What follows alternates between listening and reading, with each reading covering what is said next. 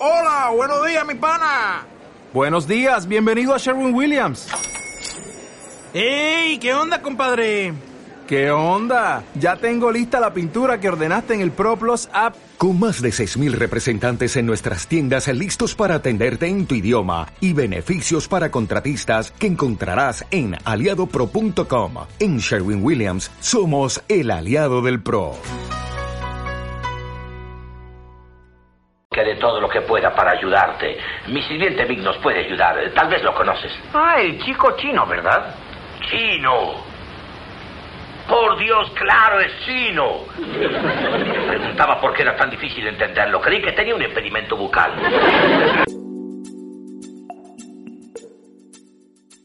Hola, ¿qué tal? ¿Cómo les va? Bienvenidos a Era Chino número 5, un podcast surgido en plena pandemia mundial.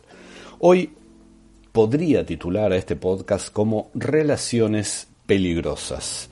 Los tres productos elegidos para recomendarles tienen relaciones muy peligrosas de personajes muy particulares y vamos a profundizar en ellos a partir de este mismísimo instante.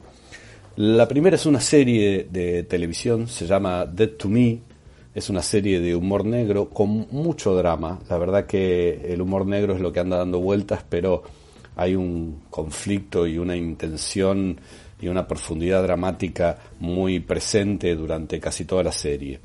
La primera temporada ya está disponible en Netflix, son 10 episodios de 30 minutos, está disponible, quiero decirles, desde el año pasado, no es algo nuevo.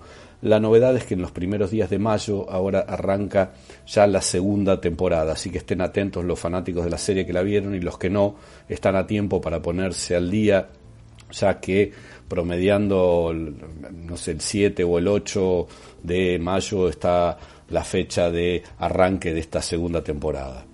La creadora de esta serie es Liz Feldman y está producida, atención, por Will Ferrell. Will Ferrell ya lo conocen, es uno de los cómicos más importantes de la industria, pero que también tiene su propia empresa donde produce eh, series, produce eh, un, tiene un sitio web que es sumamente reconocido, sobre todo en Estados Unidos, en donde sube un montón de eh, mini, mini series, mini escenas, mini situaciones. Es la verdad que es muy divertido, se llama Funny or Die.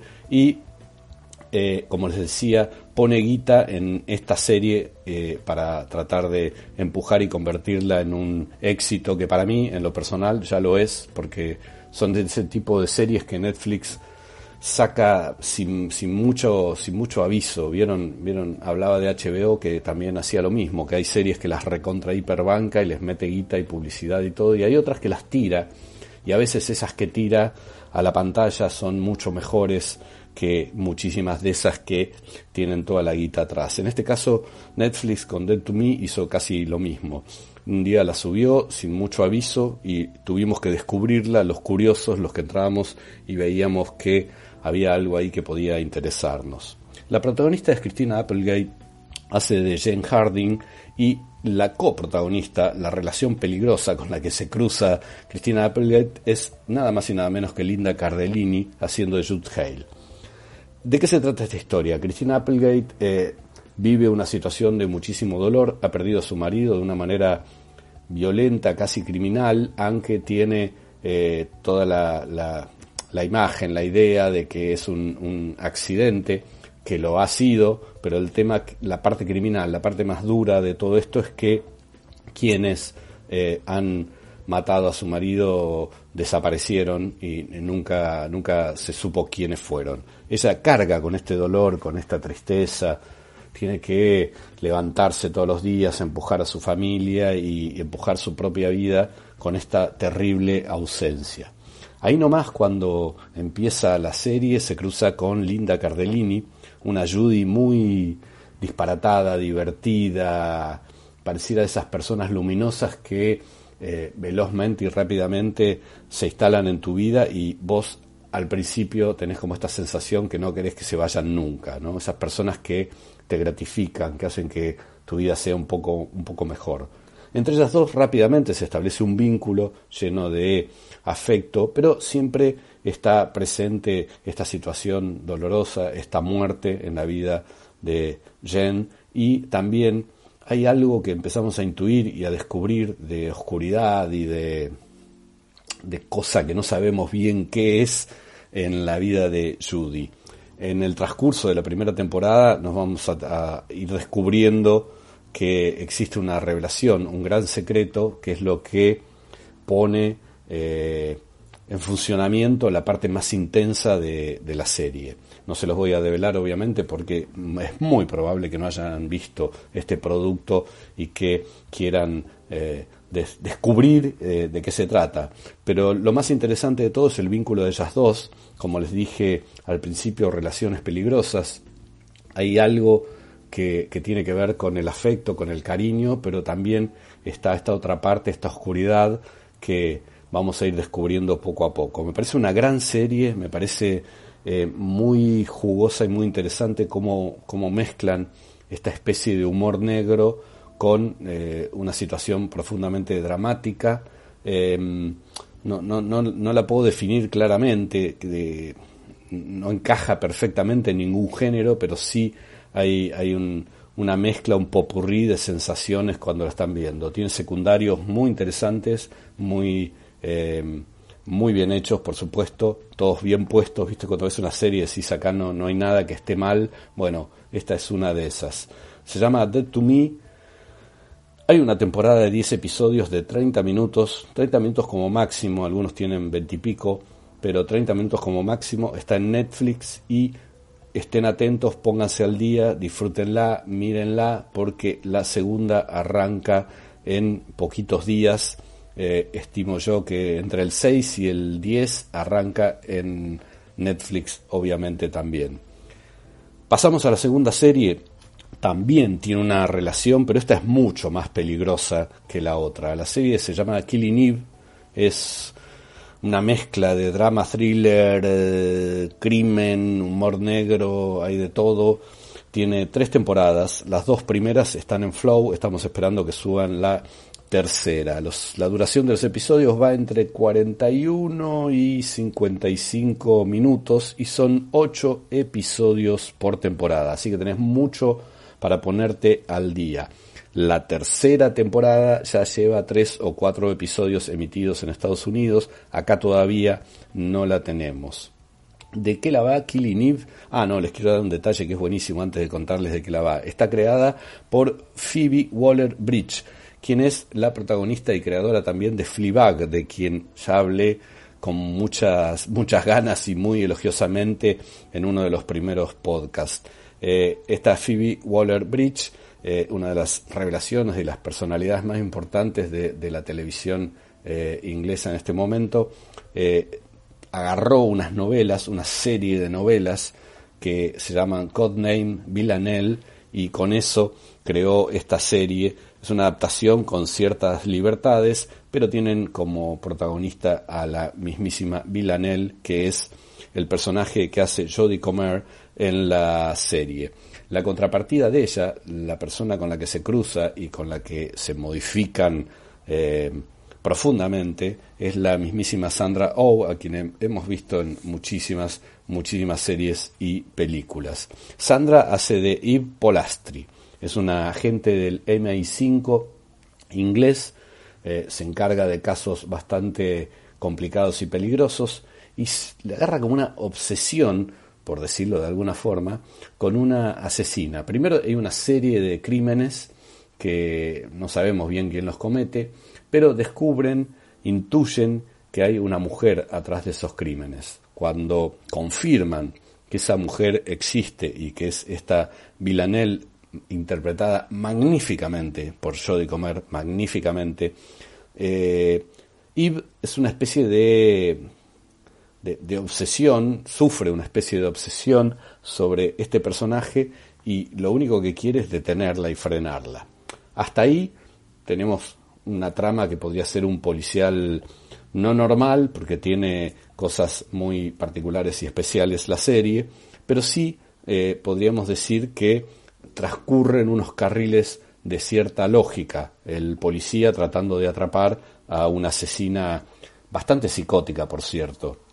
La cuestión es que Milanel descubre que Eve la está siguiendo y se establece una especie de cruce entre gato y ratón constantemente a lo largo de la serie que van cambiando ellas mismas quién es el gato y quién es el ratón, digamos. No es siempre Eve quien persigue, sino que Villanel de alguna forma también se manifiesta eh, eh, a lo largo de la serie en distintas oportunidades como eh, alguien que, no voy a decir que persigue, pero que sí está ahí muy atento y tratando de entender quién es esta esta, esta policía que la sigue, que la quiere atrapar.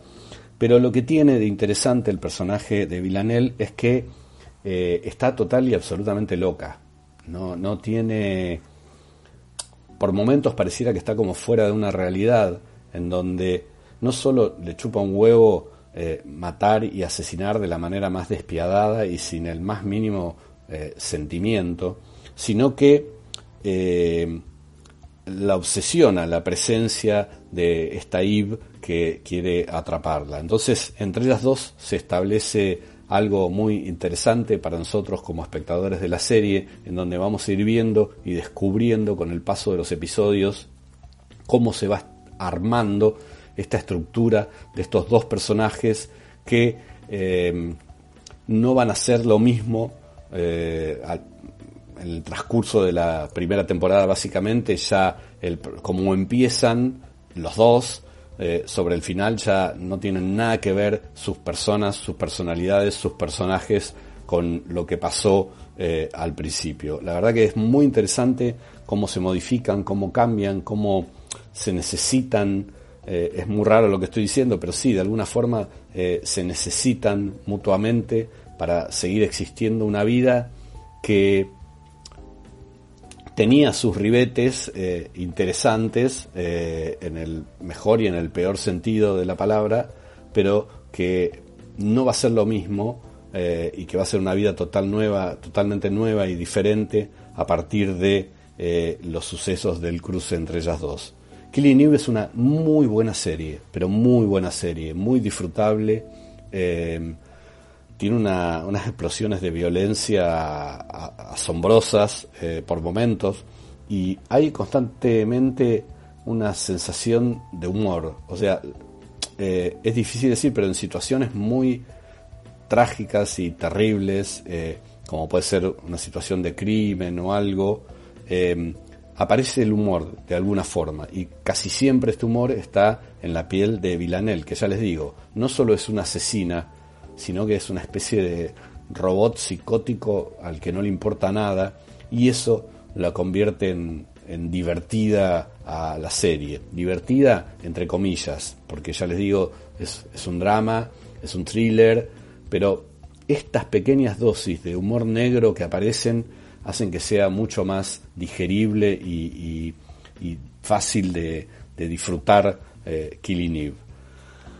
Dos series entonces donde las mujeres establecen relaciones peligrosas, Dead to Me y Killing Eve. Vamos a pasar a una película que no sé si la han visto, es del 2003. Si no la vieron, se las recomiendo mucho y si la vieron, quizás tengan ganas de verla de nuevo o eh, recordarán con cariño todo esto que les voy a contar. La película se llama Swimming Pool, es de François Ozon, creo que acá se llamó La Piscina, por lo menos en, España o en Latinoamérica me, parece que se llamó La Piscina, no, recuerdo muy bien cómo, cómo se estrenó en Argentina, pero sí búsquenla porque como La Piscina la van a encontrar muy fácil, sino Swimming Pool. Eh, François es un director maravilloso que a mí me, me, encantan sus películas, algunas más, algunas menos, pero básicamente todas me han gustado bastante. La protagonista de esta película de Swimming Pool es Charlotte Rampling, interpreta a Sarah Morton. Sarah Morton es una escritora de policiales que ha sido profundamente famosa y que se encuentra en un momento en el que no puede superar la hoja en blanco, ¿no? No tiene una fucking idea, no, no puede escribir una palabra y entonces tiene como un, eh, un, representante literario, no me salía, disculpen, eh, un representante literario, alguien que se encarga de publicar sus libros, que le dice, mira, te doy eh, las llaves de mi casa en Francia, en un pequeño pueblo, vas ahí, te recluís entre medio de la naturaleza, al lado de una hermosa pileta, una casa fastuosa y maravillosa, y ahí seguramente algo de inspiración te va a venir. Ella acepta, porque la verdad que está con mucha necesidad de volver a escribir, y acepta ir a eh, esta casa. Todo va bien y pareciera que la inspiración llegó y que apareció eh, este, todas las ideas y se pone a trabajar muy rápidamente comenzada la película hasta que aparece la hija del tipo que le prestó la casa de la nada, sin aviso. Eh, es una actriz francesa muy joven que se llama Ludivine Sagny. Eh, ella llega con toda su juventud, con toda su... todo me chupa, no me importa nada, soy joven, me llevo el mundo por delante, vivo mi sexualidad libremente, no tengo ningún problema.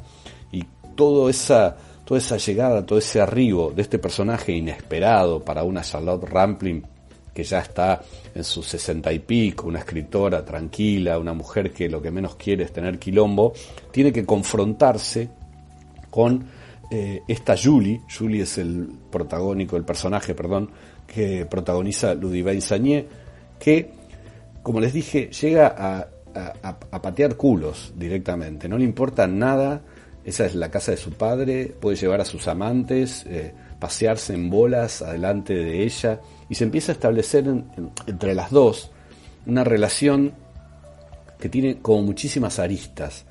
Primero, al principio, es como desencanto. Eh, entre ambas aparece un, desencanto eh, que es mutuo y que eh, se encarrila por, por, ese lado y no pareciera que va por, por otro. Lo que sí, después empiezan como a aparecer otras aristas y otras facetas, aparece un erotismo, eh, aparece casi una intencionalidad sexual, aparece casi te diría una relación por momentos entre madre e hija, va todo mutando y va cambiando, pero también va cambiando por eh, momentos de la película, no es siempre igual, no es que va cambiando y termina siendo una relación, sino que una relación, digo, madre-hija o alguien mayor que trata de entender a una persona joven, no, va como mutando y cambiando esta relación, es lo interesante de la trama, ya les dije, es una película de un marcado erotismo presente,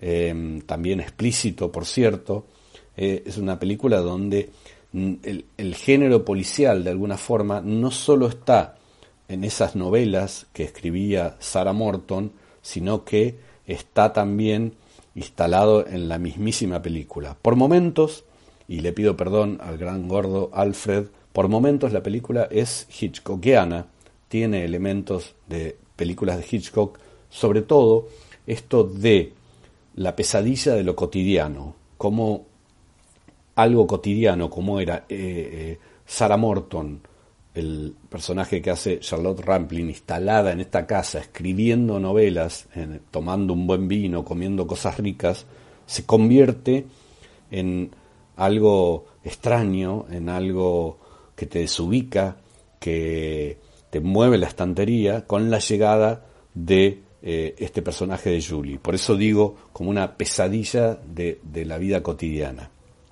Es una película en la cual entre los personajes también hay hostilidad, hay enojo, por momentos hay complicidad, hay eh, discusiones eh, eh, que se plantean no solo en la película, sino también a través de los personajes, y remarco que tiene un cargado erotismo y también boyerismo, no solo para el espectador, sino también para los personajes. Es una película muy interesante de Ozón, eh, profunda, eh, para mí dice mucho más de lo que aparenta.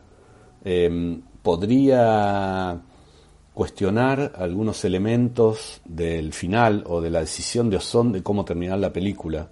Pareciera que esto de la modificación del cambio, también lo propone él como director para nosotros, ya que la película tiene un tono y va en un sentido y eh, sobre el final abruptamente eh, cambia y termina de una manera, no voy a decir sorpresiva, pero quizás imprevisible y se convierte como en, como en, como en otra película. Tengo la sensación de que, a ver si lo puedo explicar, el 75, el 80% de la película es de una forma y el final de la película, los últimos 15, 20, eh, el 15 o 20% final de la película eh, termina siendo otra. ¿Esto la convierte en una mala película? No, ni en pedo. La verdad que es una muy buena película, muy intensa. Em, a vos también seguramente te va a generar eh, algunas controversias y algunas sensaciones encontradas. A mí me, me, llenó de, preguntas y, salí del cine como revolucionado un poco hasta que le metí cabeza y después de pensarla y repensarla pude bajar, pero es una película muy provocadora. Dura unos 100 minutos, es del año 2003, tiene su más de una década por supuesto, eh, pero vale la pena que la vean porque cierra de alguna forma esta trilogía de recomendaciones en donde mujeres eh, con, situaciones muy particulares, se cruzan con otras mujeres tan particulares como ellas y nunca más vuelven a ser lo que eran antes. ¿no?